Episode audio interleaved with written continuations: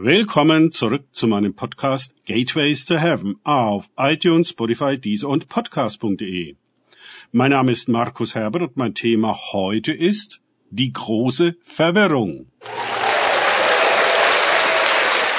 Weiter geht es in diesem Podcast mit einem Kapitel aus dem Buch Ein Turm bis zum Himmel.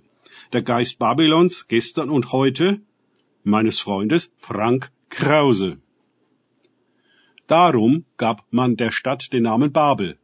Denn dort verwirrte der Herr die Sprache der ganzen Erde, und von dort zerstreute sie der Herr über die ganze Erde. 1. Mose 11, 9. Hier begann also die sprichwörtliche babylonische Sprachverwirrung, die noch immer anhält und dafür sorgt, dass einer den anderen nicht versteht. Auch mit den besten Übersetzungsprogrammen nicht.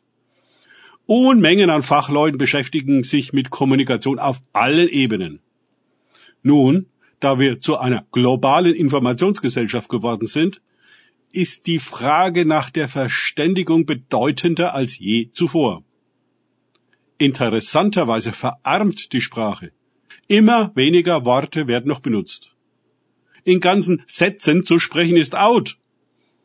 Was man meint, wird zunehmend elektronisch per Bildschirm über Smileys und jede Menge anderer Icons weitergegeben.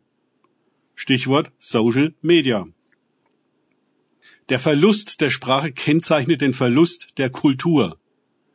Die Welt mental und verbal zu durchdringen und alles exakt zu benennen, war eine der Aufgaben Adams. Vergleiche 1. Mose 2, 19 bis 20. Das heißt, es ist ein wesentlicher Aspekt des Menschseins. Wir können beobachten, nachsinnen, Zusammenhänge herstellen, eine komplexe Ordnung gedanklich verstehen und Worte dafür finden. Wenn das funktioniert, ist es eine Freude, ein Fortschritt und ein hohes Niveau. Wenn nicht, bleibt ein Mensch unterentwickelt. Das Paradies war kein Ort der Vieldeutigkeit, sondern der Eindeutigkeit. Ich glaube nicht, dass wir uns die kognitive Kraft der ersten Menschen vorstellen können. Wir lesen, sie wurden sehr viel älter als wir und kamen mit der daher eingehenden, umfassenden Erkenntnis und Erfahrung offenbar ganz gut klar. Heute schalten viele schon ab, ehe sie überhaupt zur Besinnung gekommen sind und über eine tatsächlich eigene Reflexion, geschweige denn Sprache, verfügen. Nicht, dass die Welt nicht voller Gequassel wäre, rund um die Uhr. Die Bildschirme, Smartphones und so weiter reden pausenlos auf uns ein. Wir haben uns daran gewöhnt, nicht mehr zuzuhören. Das eine Wort, welches uns befreien, heilen, transformieren und so weiter könnte, geht im Meer der Worte unter, in denen wir schier ertrinken. Wie lange sich Menschen heute überhaupt noch auf eine einzige Sache konzentrieren können, ist die Frage. Sie sind süchtig nach Ablenkung und Infotainment. Beim Turmbau zu Babel waren die Akteure ganz bei der Sache, konzentriert auf die eine Aufgabe, und sie waren sich einig in der Absicht sowie in der Ausführung.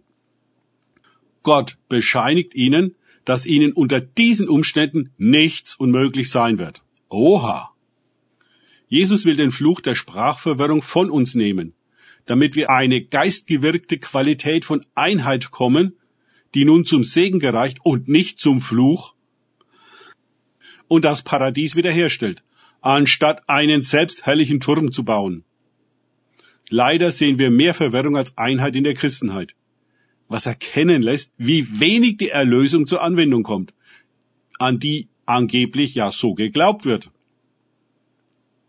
Jeder einzelne von uns muss sich mit der geerbten und in der Welt allgemeinen Verwirrung der Sprache auseinandersetzen.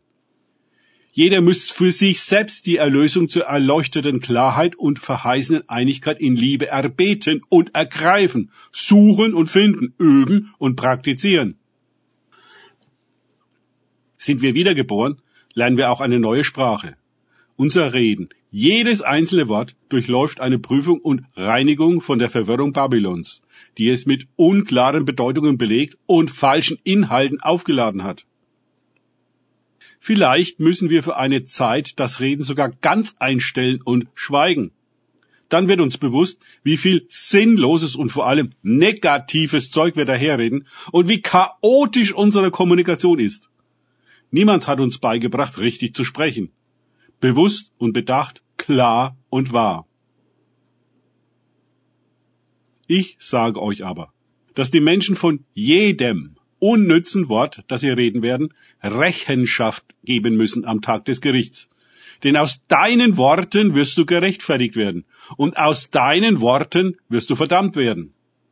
Steht in Matthäus 12, 36 bis 27. Kein faules Wort komme aus eurem Mund, sondern nur eins, das gut ist zur notwendigen Erbauung, damit es Hörenden Gnade gibt und betrübt nicht den Heiligen Geist Gottes, mit dem ihr versiegelt worden seid auf den Tag der Erlösung hin. Alle Bitterkeit und Wut und Zorn und Geschrei und Lästerung sei von euch weggetan, samt aller Bosheit. Epheser 4, 29 bis 31. Danke fürs Zuhören. Denkt bitte immer daran. Kenne ich es oder kann ich es? Im Sinne von erlebe ich es. Erst sich auf Gott und Begegnungen mit ihm einlassen, bringt wahres Leben. Gott segne euch und wir hören uns wieder.